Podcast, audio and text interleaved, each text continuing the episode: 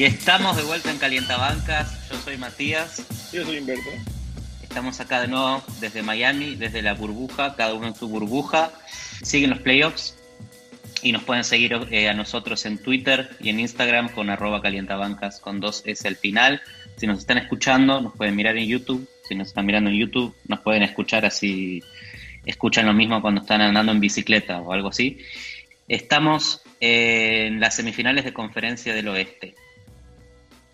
Sí, ya estamos en semifinales de conferencia del oeste. Vamos a hablar de una serie muy picante que es Houston contra Los Ángeles Lakers. ¿Qué opinas de esta serie, Humberto? O sea, no podemos hablar de, esta serie sin hablar de cómo, cómo llegó Houston y de cómo llegan los Lakers acá, ¿no? Eh, muy diferentes caminos, los Lakers 4-1 cómodo, donde no tuvieron que lidiar con el jugador más importante del otro equipo eh, en el último partido, en medio de mucha controversia, porque fue en medio de, la protesta de los jugadores, de la suspensión de los partidos, eh, que también afecta a Houston un poco menos porque se fueron, alcanzaron a jugar dos partidos más. Y Houston llega en siete juegos sufridos, creo que eh, para tener dos MVPs. Nunca vimos un equipo, o sea, fuera de, los Warriors de, eh, de Kerr, eh, nunca vimos un equipo con dos MVPs sufriendo tanto. Sobre el final, ¿eh? Ese, ese final contra OKC podría haber ganado cualquiera. Y los referees quizás haya impactado un poquito en, en cómo terminaron los partidos. Pero Houston. No querían que ganara OKC. Creo que el partido estaba para que ganara OKC. O sea, lo que hizo Dort, lo que estaba haciendo CP3. impresionante. Y me parece que Houston está, si bien cerró el partido de Game 7, le está costando cerrar los partidos, que le pasó en Game 6 contra OKC.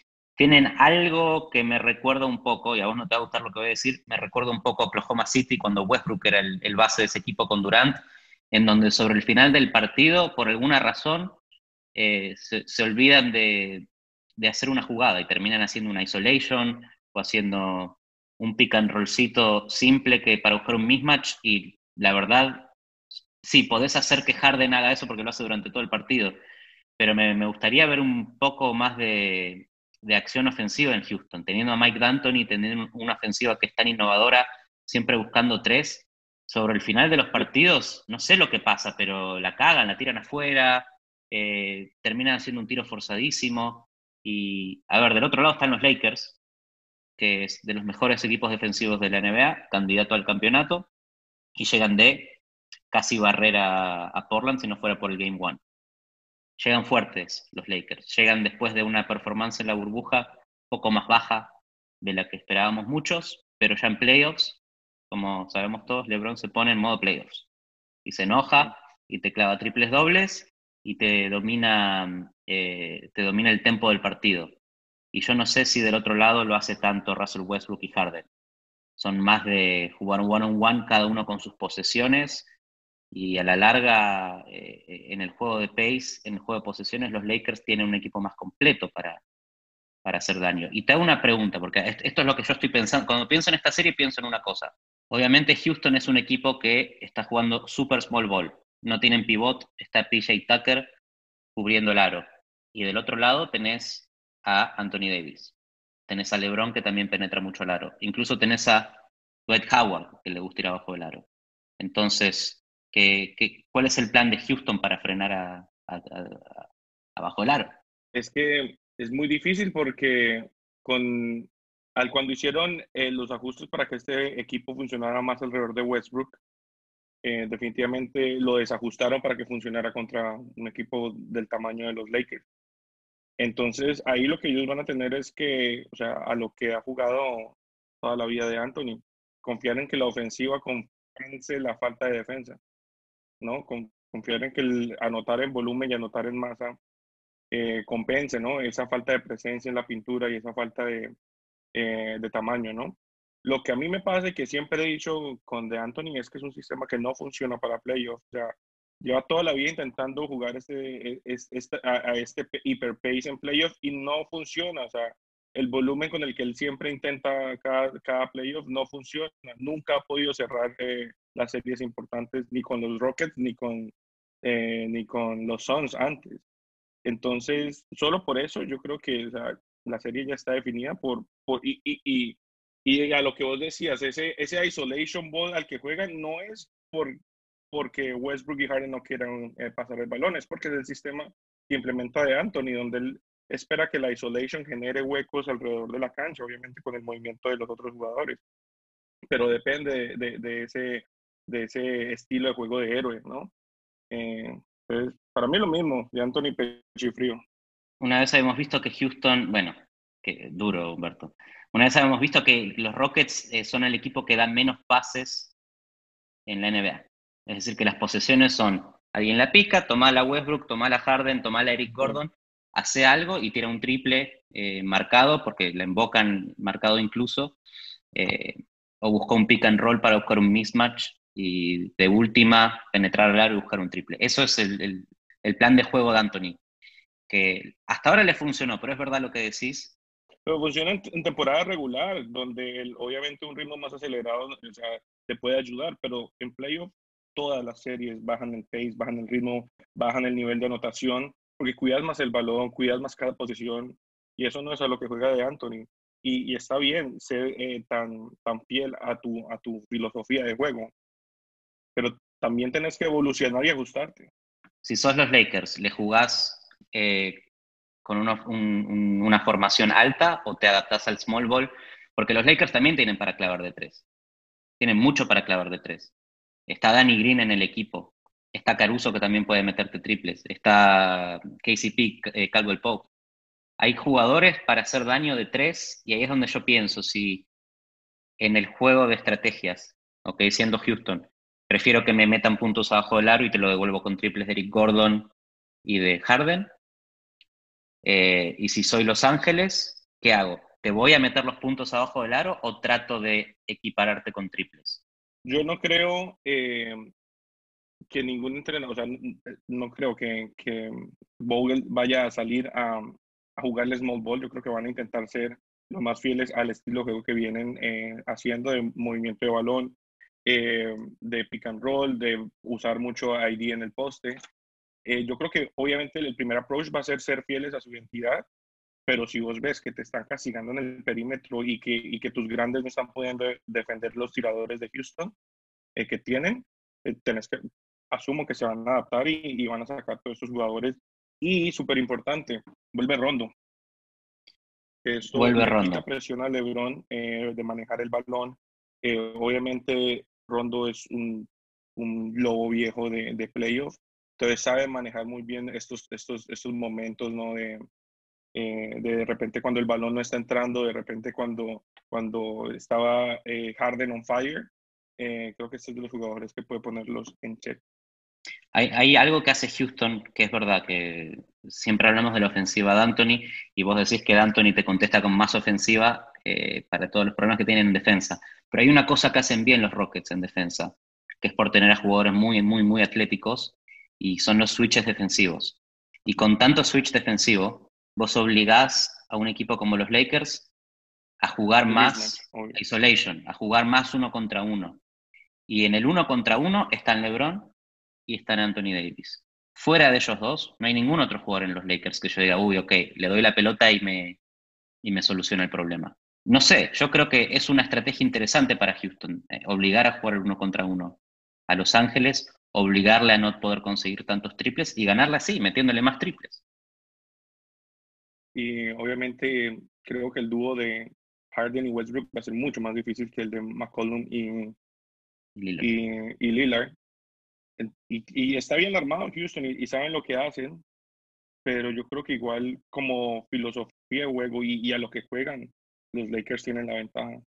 Y también hombre a hombre, en profundidad, eh, tienen, tienen el mejor jugador del mundo y el mejor jugador de, probablemente de la liga en este instante, en AD y a, LeBron. Los Lakers están muy bien armados, eh, creo que mejoraron el, el performance más bajo de lo esperado que tenían en la burbuja en playoffs después de ese Game One contra Portland se pusieron serios y Anthony Davis eh, dejó esa inconsistencia que estuvo demostrando en la burbuja y empezó a jugar bien todos los cuartos, porque tenía estos cuartos donde metía 20 y después apagaba por el resto de la noche, eh, o errando muchos eh, tiros libres, cosas mentales que empezaron a ajustar los Lakers.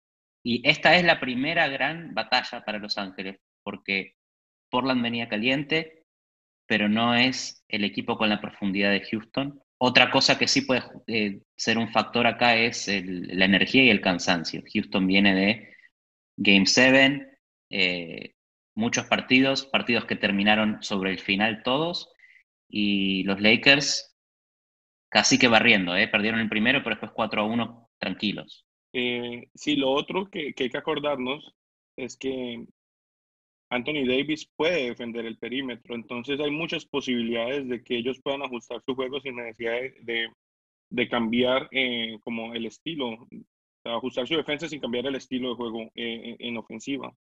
Entonces, eso también me parece que va a ser interesante de ver ahí, porque creo que van a haber posiciones donde veamos a Anthony Davis que le toque eh, cubrir a Harden en, la pintura, en el perímetro y en los switches y esto.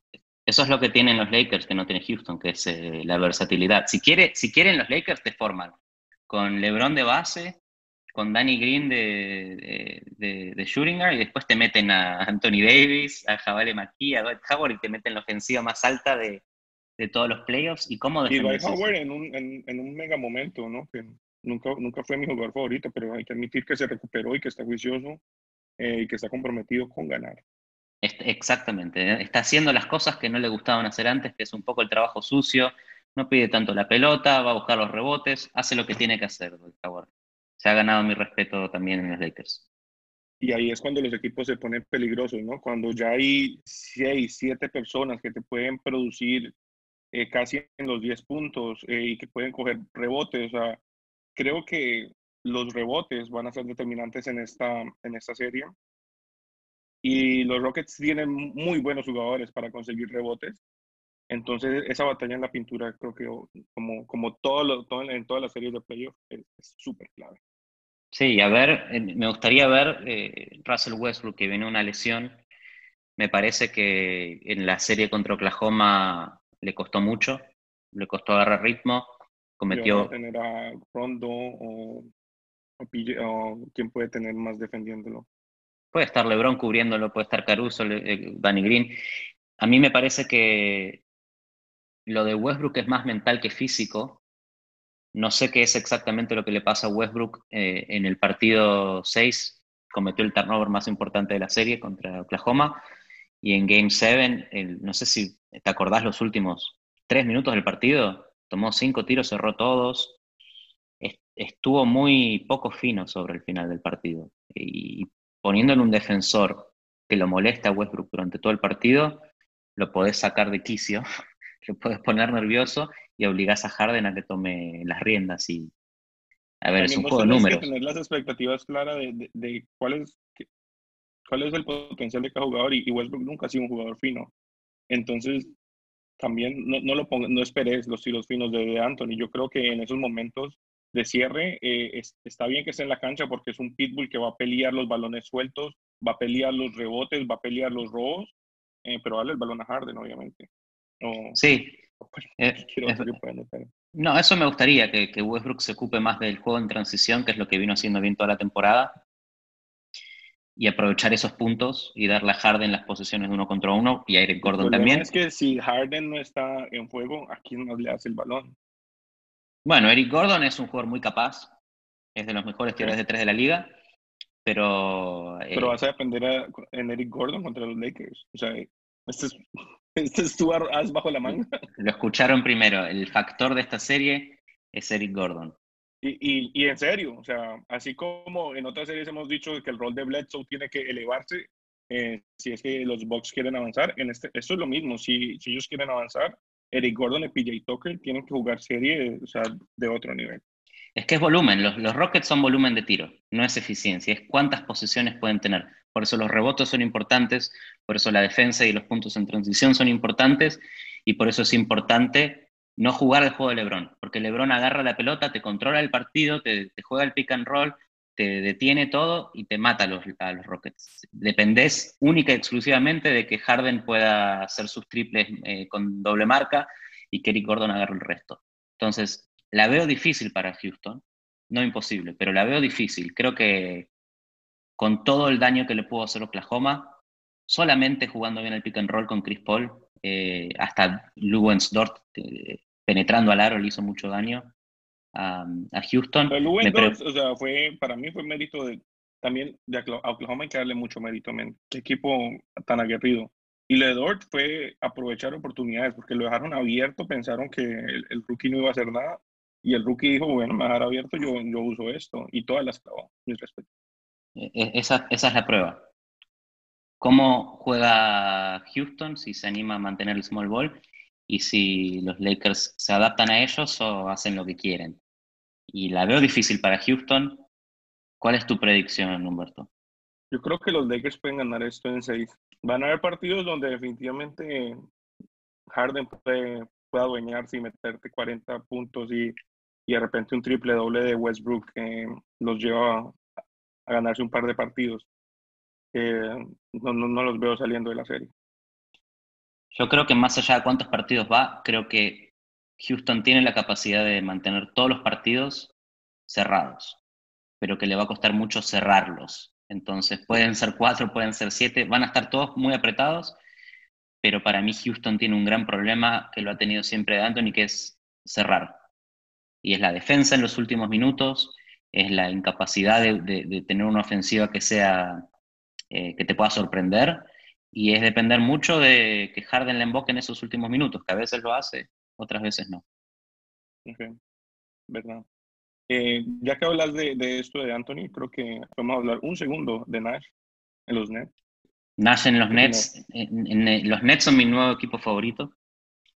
Me va a comprar la camiseta de Nash, no sé, el traje de Nash, lo que, lo que use Nash. Te pones el logo de los Nets encima, pero la, te pones la de los Suns con el logo de los Nets. Siempre seré de los Pelicans, pero ahora también quiero, quiero lo mejor para los Nets. Quiero que le vaya bien a Nash qué sé yo que si será un buen técnico, no, ni, la menor idea. Pero dentro de la cancha ese tipo sabía lo que hacía, controlaba los partidos. Eh, y te lo decía antes, eh, cuando hablamos de que ah, ese jugador controla el, el, tempo en la cancha, con Nash ni, ni había que analizarlo, lo veías en vivo y en directo como esa persona dominaba el, partido, hacía lo que quería con el partido, no con su equipo, con los dos. Y a ver, a ver qué le dice a Kyrie Irving, a ver qué le dice a Durant para, para poder empezar a hacer eso con los Nets. Me gustaría que les vaya bien. No sabemos, obviamente, si es buen técnico o no, pero obviamente que es KD el que lo pide después de su experiencia trabajando con él en Golden State. Y no en vano, un jugador del calibre em, de Kevin Durant, pide un entrenador de este nivel o, o alguien con el que ha trabajado para este tipo de posiciones como head coach. Eh, si era por amistad nada más, yo creo que lo ponen ahí en el staff, pero una posición con bastante presión la temporada que viene. Sorprendió a todos lo de Nash. Siguen avanzando los playoffs. Estamos viendo un icónico partido, el juego 7, eh, que fue ayer Denver y, Utah. Un partidazo de, Denver y de Utah para, cerrar ese partido 7. Podría haber pasado cualquier cosa, ¿eh? Con el tiro de Conley al final. Pero avanzó Denver, que nosotros habíamos dicho que iba a avanzar Denver, por suerte se pueden ir a fijarse los registros, eh, que el banco de suplentes de Denver iba a ser la diferencia. Creo que lo que fue la diferencia fue más que cualquier otra cosa, llama el Murray, más que el banco de suplentes, clavando 50 puntos. O sea, eh, hubo juego 7 totalmente por voluntad de Jamal Murray. Eh, Jamal Murray dijo, quiero un juego 7 y lo consiguió.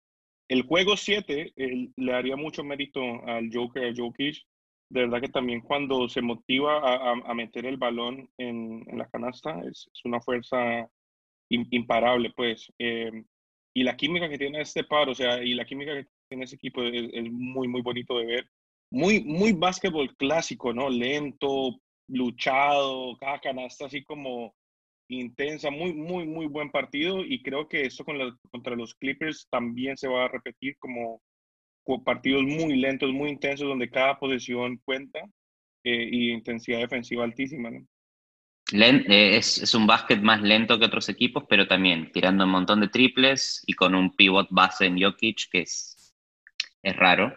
Es que la serie se volvió lenta, pero yo creo que también por las capacidades de ambos equipos, esta, esta serie se volvió muy lenta y sobre todo el partido de ayer fue de scoring súper bajito y, de verdad como que se sentía la presión en cada anotación.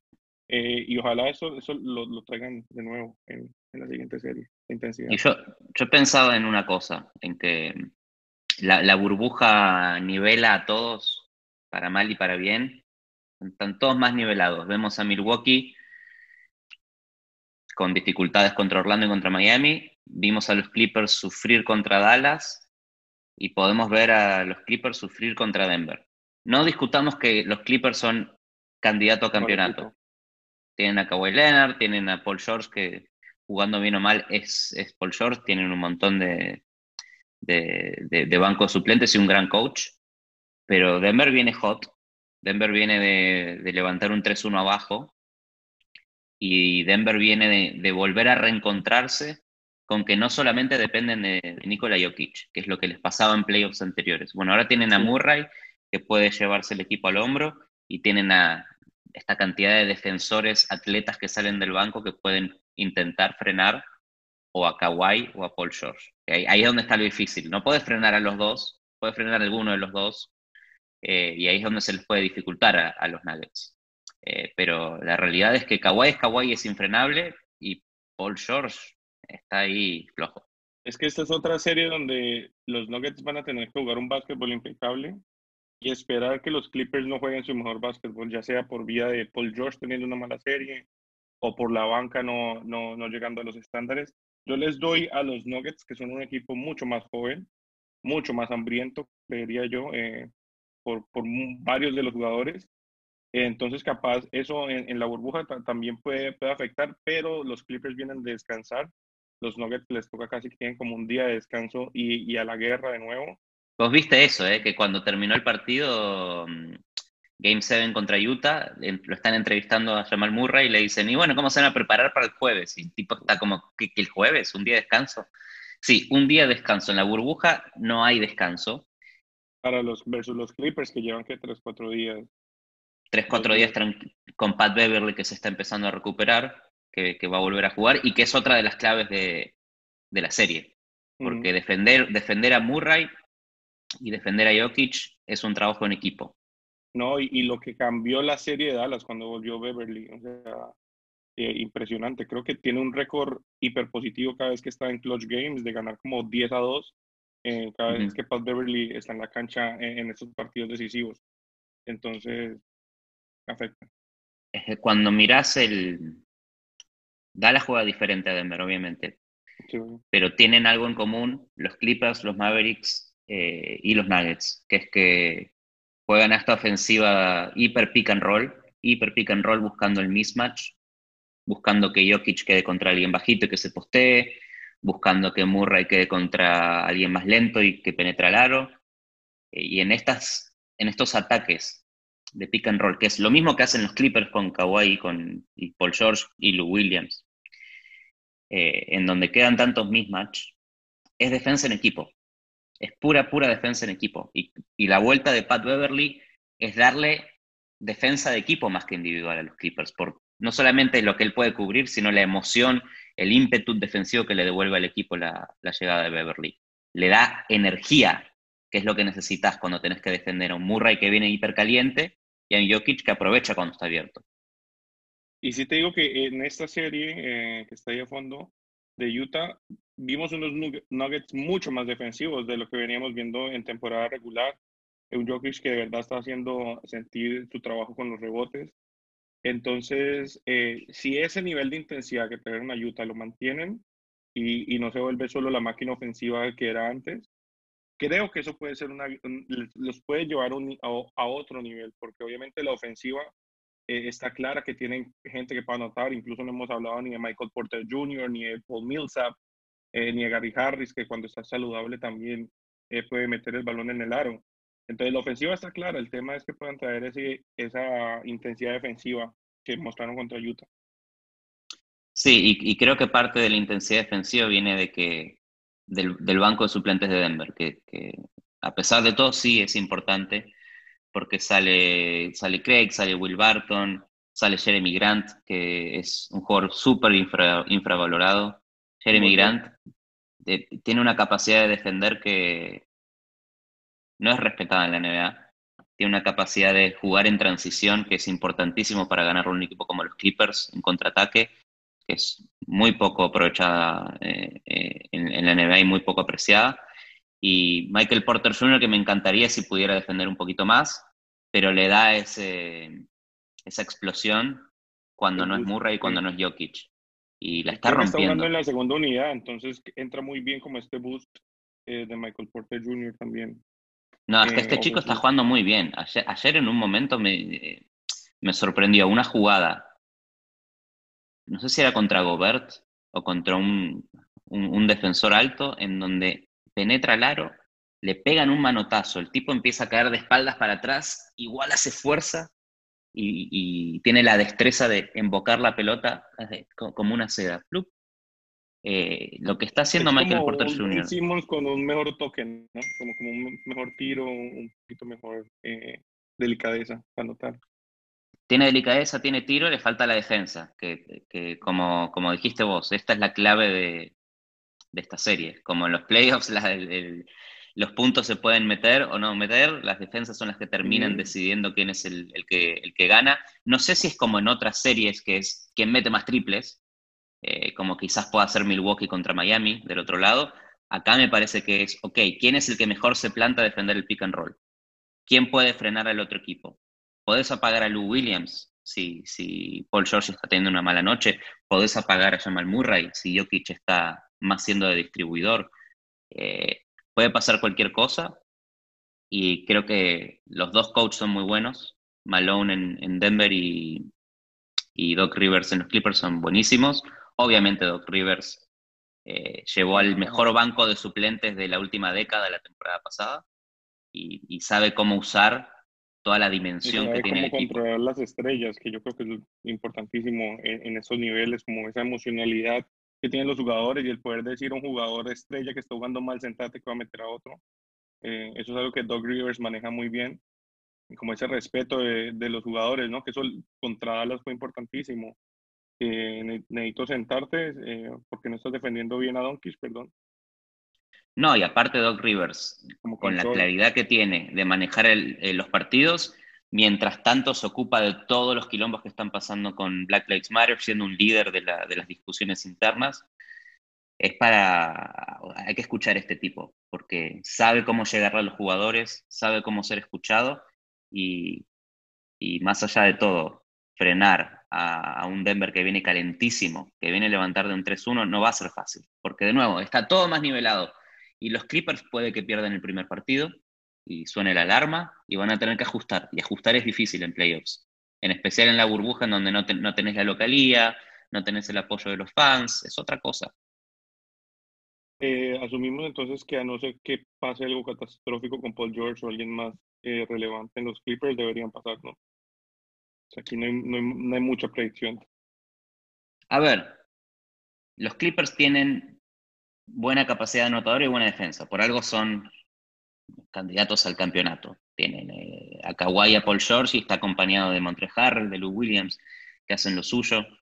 Eh, pero me parece que de, los, de todos los equipos que pueden hacerle ruido a Los Angeles Clippers, Denver es uno de ellos, porque tienen esta, esta forma inusual de llevar sus pick and rolls, que es, a veces eh, Jokic como el ball handler con Miles Plumlee.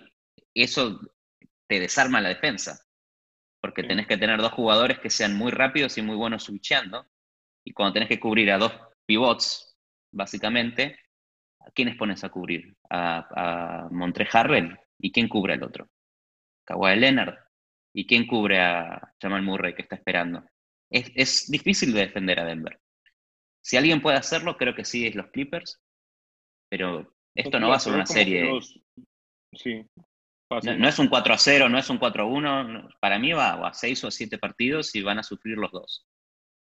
Es de esas series donde los entrenadores empiezan a ver qué, me está cediendo, qué te puedo dar y, ahí no encontramos un punto medio hasta que alguno pierda. Porque si ese es el punto, yo creo que entonces van a empezar a sacrificar un punto, un poco los, eh, los puntos en la pintura y empezar a tirar más, que también lo pueden hacer los Clippers muy bien. Es verdad. Sí, los, Clippers tienen esto de que tienen más profundidad que Denver, aunque Denver tenga buen banco, eh, hasta, hasta Morris puede hacerte ruido un partido. Que me cae muy mal Marcus Morris, pero puede hacerte ruido un partido. Reggie Jackson puede hacerte ruido un partido. Eh, hasta Landry Shamet, que es un jugador que clava muy bien eh, de tres, te puede hacer ruido una serie. Para ganarle a Dallas también. importante. Entonces, no sé, para mí es una serie, una serie que va a ir a siete Pero comprometete, Matías, ¿quién gana? Pasan los Clippers en 7. Pasan los Clippers en 7. comprometete, comprometete, Humberto. ¿Quién pasa? Eh, los Clippers, sí. Pasan los Clippers. Y 7 de 8 en predicciones cuando estamos de acuerdo. Nuestras estadísticas de calientamiento. Pues a mí me gusta estar más en desacuerdo, Humberto. Y, bueno, vas a fallar con los Bucks, pero bueno, bueno, Humberto, eh, nos reencontramos para hablar de otra serie. No se olviden de, meter un like, de suscribirse, de dejar un comentario, de escucharnos, de mirarnos, de hacer lo que quieran. Y miren Basket, que está bueno. Miren eh, ¿Querés decir algo más? Miren Basket, pónganle cuidado a los post-interviews, porque siempre, siempre es bueno escuchar lo que tienen que decir sus jugadores eh, y regístrense para votar. lo común. Voten, voten chicos. Volveremos.